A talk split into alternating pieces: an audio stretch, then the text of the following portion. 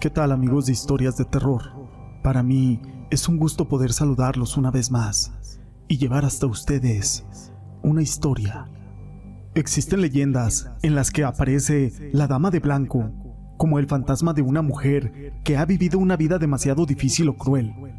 Pero toda esta información no es importante, sino una historia. Mi nombre es José Llamas y te presento La Mujer del Callejón. Me llamo Rosendo y vivo en la colonia tolteca de Tampico. Tengo 29 años y tengo una parafilia, que es la de andarme asomando por las ventanas de mis vecinos. Sé que es algo muy poco común, pero no lo puedo controlar. Un día, yo salí de mi casa con la intención de ver una ventana abierta o alguna cortina para tratar de ver qué hacían adentro. Así que caminé por la carretera de la colonia sin tener éxito. Bajé por un callejón muy conocido, allá por el rumbo del antiguo callejón Santo Niño, precisamente a espaldas de la Plaza La Estrella, cuando sin darme cuenta, atrás de mí venía una mujer de blanco, que traía cubierto su rostro con un velo de tul muy largo. Se comenzó a sentir helado el vientecito y me puso los vellos de punta. Mi sexto sentido me decía que ese ser no era cosa de este mundo, así que apresuré el paso pero esa mujer también. Me eché a correr y al voltear, esa mujer fantasmal venía flotando a una velocidad que muy pronto me daría alcance. Recorrí varias cuadras de aquel callejón, corriendo lo más veloz que yo podía, y no podía despegarme de aquella figura fantasmal.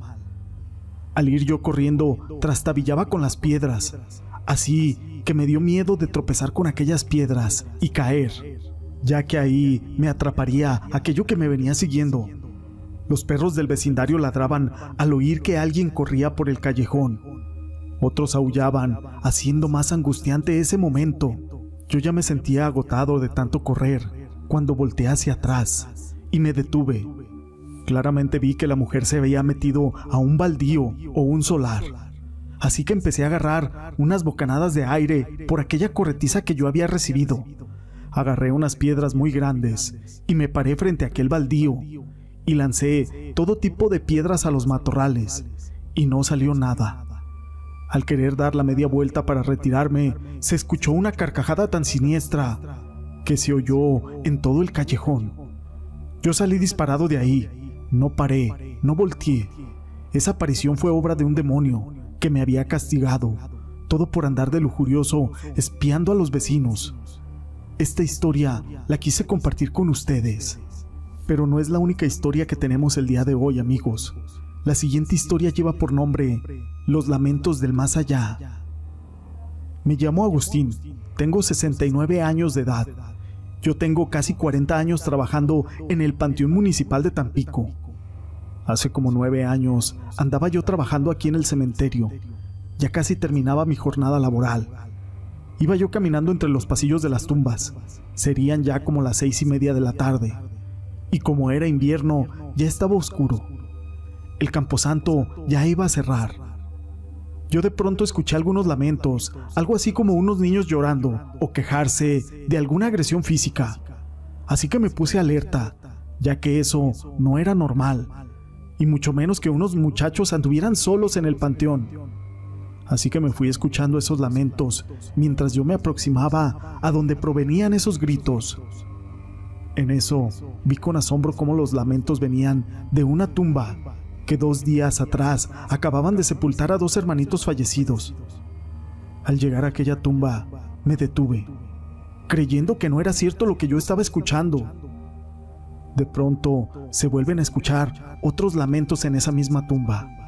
Me dio tanto miedo que salí corriendo, tirando una pala que iba a esconder debajo de un árbol. Corrí más o menos 150 metros y para mi mala suerte, la reja ya estaba cerrada. Me salté la barda con agilidad impresionante por aquel miedo que yo tenía. Como vivo en la colonia Pescadores, solo bajé unas largas escaleras y llegué con la boca amarga del susto a mi casa. Ese día me acosté sin cenar del miedo que yo viví. Al día siguiente, yo le conté a otros compañeros que ahí también laboran y me dijeron oír ruidos, pero ellos no se acercaron a investigar. Así que entre todos decidimos ir a esa tumba y poner veladoras y hacer algunos rezos para el descanso de aquellas almas. A partir de esa fecha ya no se volvió a escuchar nada. Un día llegó una mujer hasta esa tumba. Llevaba flores. Yo le pregunté si era familiar de esos niños ahí sepultados y me dijo que sí, que era su mamá y que sus niños habían sido apuñalados por una expareja sentimental de ella, que una noche le había ido a buscar a ella y no la encontró. Al no encontrarla, este se desquitó con sus hijos, arrebatándoles la vida, ya que ese tipo estaba muy drogado.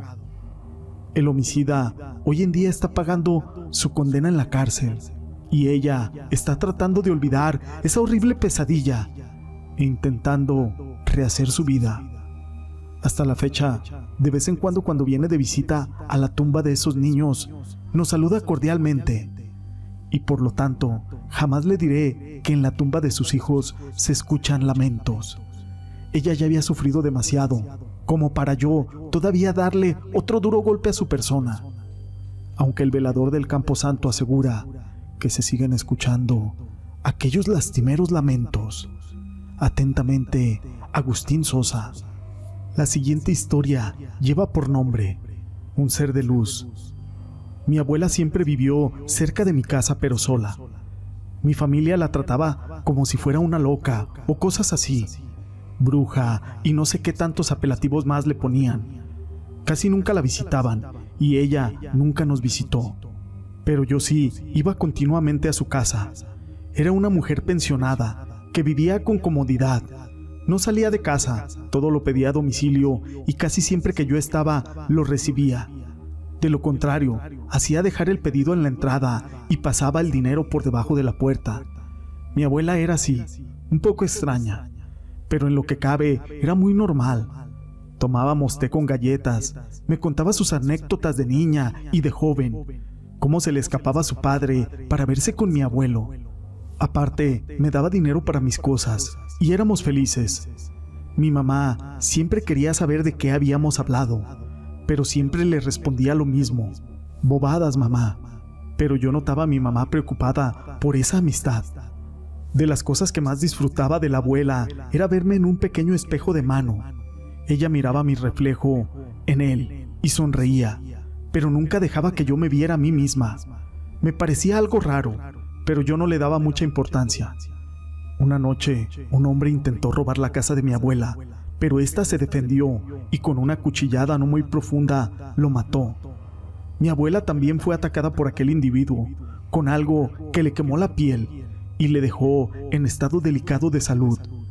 Ella no quiso ser llevada a ningún hospital, tampoco quiso una enfermera. Solo la vio un médico y éste le recomendó algunos medicamentos y descanso. Fui yo quien la cuidé en esos últimos días de vida una tarde cuando yo estaba cerca de morir me dejó verme en aquel espejo de mano. No podía creer lo que veía. Era yo, pero yo irradiaba luz. Parecía como si fuera transparente y a la vez tuviese una luz dentro de mí. Mi abuela me dejó ver su reflejo en el espejo.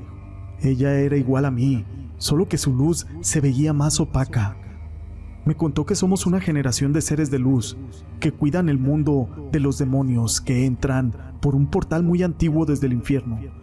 Me enseñó un puñal parecido con el que aquel ladrón la había atacado. También me dijo que no era ningún ladrón, era un ser malvado, pero que esa daga la mandaba de nuevo al infierno, con solo medio herirlo. Me dijo también que aquel espejo sirve para identificarlos a todas las personas que tienen más o menos luz, según su grado de maldad. El espejo los pone al descubierto, pero los que no tienen ninguna se ven negros como la noche. Son demonios que hay que mandar de nuevo a aquel mundo de las tinieblas. Me advirtió que mientras tú no los veas en el espejo, ellos no sabrán que tú eres un ser de luz, pero después de que tú veas el reflejo, también ellos se enterarán de que tú lo has descubierto. Según la recomendación de la abuela, tendría que yo identificar a los seres oscuros y mandarlos de nuevo a su mundo, y encontrar un ser de luz para cuando llegue mi fin entregarle ese legado. me dijo que no me preocupara, que siempre nos darían el tiempo de dar este poder a nuestro siguiente encargado. Hoy en día soy una mujer sola. Mi abuela me heredó la casa y vivo en ella. Solo me visita un sobrino, que es un ser de luz, al cual le daré el recado con el tiempo adecuado. Salgo muy poco, y aunque ya he enviado varios seres oscuros al más allá, no me gustaría salir, porque no quiero saber cuánta es la maldad que hay entre la gente y tampoco quiero que me descubran aquellos seres de oscuridad. Aquí en la casa esperaré mi final y entregaré mi legado. Tal vez les parezca algo extraño, pero estamos llenos de seres oscuros y muy pocos de luz, porque siempre nos escondemos para no darnos cuenta de la maldad que hay en el mundo. Estas historias las quise compartir con ustedes. Si te han gustado, déjame tu pulgar arriba no olvides en dejar tus comentarios y gracias por ser parte de este canal.